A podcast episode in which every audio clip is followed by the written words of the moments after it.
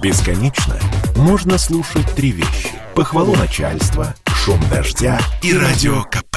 Я слушаю радио КП и тебе рекомендую. Как дела, Россия? Ватсап-страна!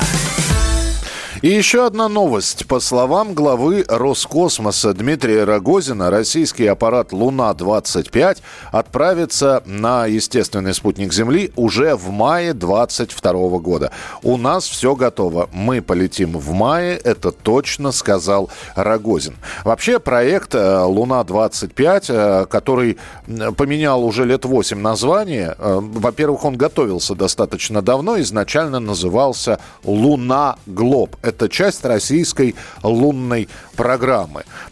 Подготовка идет очень давно, но до сих пор у людей, которые о космосе слышат из новостей и, может быть, глубоко не погружаются в эту проблему, но у многих, тем не менее, возникает вопрос, а так ли нам нужна наша лунная отечественная программа? С нами на прямой связи ведущий научный сотрудник Института космических исследований Российской Академии Наук, кандидат технических наук Натан Эйсмонт. Натан Андреевич, здравствуйте. Здравствуйте. А, Натан Андреевич, скажите, пожалуйста, э, ведь э, многие считают, что, ну, монополизировано, наверное, не то слово, да, но американцы там стали, э, у нас тоже были и луноходы и прочее, но в Советском Союзе лунная программа все-таки была не главной, не во главе, а Венера, да, межорбитальные полеты, да. Вот сейчас возобновление, возобновление лунной программы отечественной, на ваш взгляд, необходимо необходимо, нужно, а самое главное, зачем? Ну, необходимо, нужно и зачем? За научными результатами. Дело в том, что хотя Луна ближайшая ну, соседка Земли, э, все-таки не все про Луну известно. Да? Самое главное, неизвестно, в общем-то, и происхождение э, Луны. Есть несколько версий.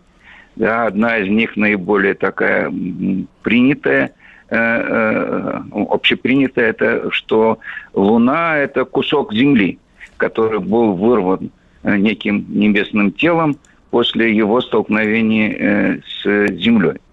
Ну, вот, в общем, вот такая версия сейчас большинством разделяется, но не всеми. Угу. То есть осталось очень много вопросов.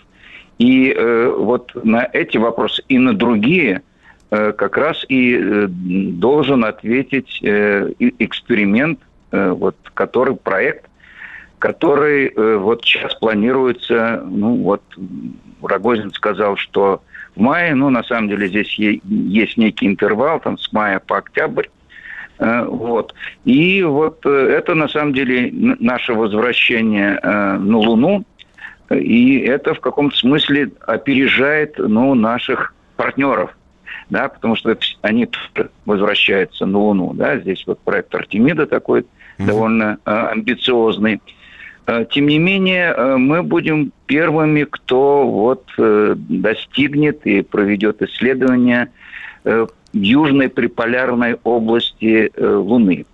Вот там с точки зрения науки очень много вопросов, быть может, получат ответы после того, как аппарат достигнет – поверхности вот этой, этого района Луны, и мы получим измерения с научных приборов, которые вот, вот сейчас э, подготовлены уже для э, этого проекта. Очень импонирует уверенность ваша, с которой вы об этом говорите, и тем не менее в голове-то по-прежнему крутится э, наш проект «Фобос Грунт». Вы помните, не самый успешный, не самый удачный.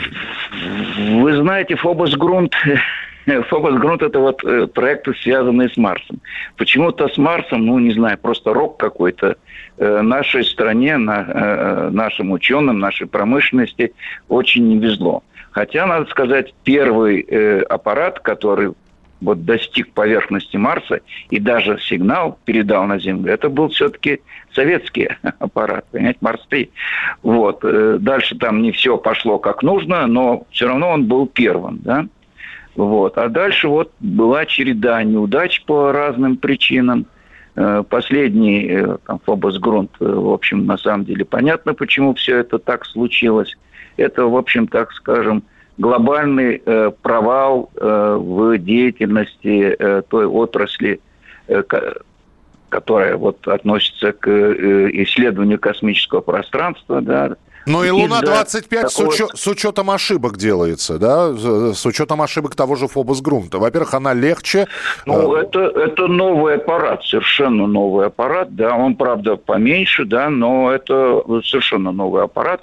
И он базируется, в общем, на тех технологиях, которые, ну, более продвинуты, чем, вот, скажем, э, во времена, когда запускался Фобос Грунт. Это несет с собой опасности, но это несет, э, дает и некие новые возможности. Ну, в частности, возможности по исследованию именно вот Венеры. Э, Луны. Это, это оговорка по Фрейду была. Вполне возможно, мы... И до Венеры доберемся. И, кстати, почему Луна-25? Потому что Луна-20 – это предшественница, вернее, последовательница Луны-24. Да, да, да, да, это очень удачное продолжение такое. Да, правда, Луна, это... Луна-24 была запущена в 76 году. Сколько лет прошло? А да. Человек на Луне, то есть, понятно, исследование – это снова такая, а, значит, без э, присутствия человека на э, спутнике Земли. А, перспективы того, что высадка будет на Луне. Вот об этих перспективах что скажете? Э, здесь, э, вы знаете, перспективы не столь впечатляющие, наверное, да, потому что в той программе, э, которая сейчас проходит, ну, различные фазы разработки, ну, пилотируемый полет пока даже и не обозначен. И, в общем, понятно, почему. Целый ряд причин для этого есть. Ну и одна из причин, конечно, ну это просто, ну очень дорого, понимаете? И это, по-видимому, вот затрат, ну с точки зрения вот, э, наших э, нынешних возможностей не, не, не оправдывает себя по научной отдаче.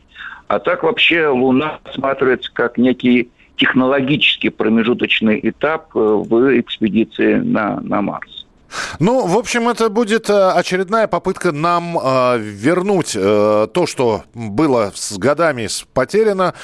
Так что давайте наблюдать, Натан Андреевич, как все это будет происходить. Да. Будем встречаться да, обязательно да. в прямом эфире. Натан Эйсмонт, ведущий научный сотрудник Института космических исследований Российской Академии Наук, кандидат технических наук, был у нас в прямом эфире.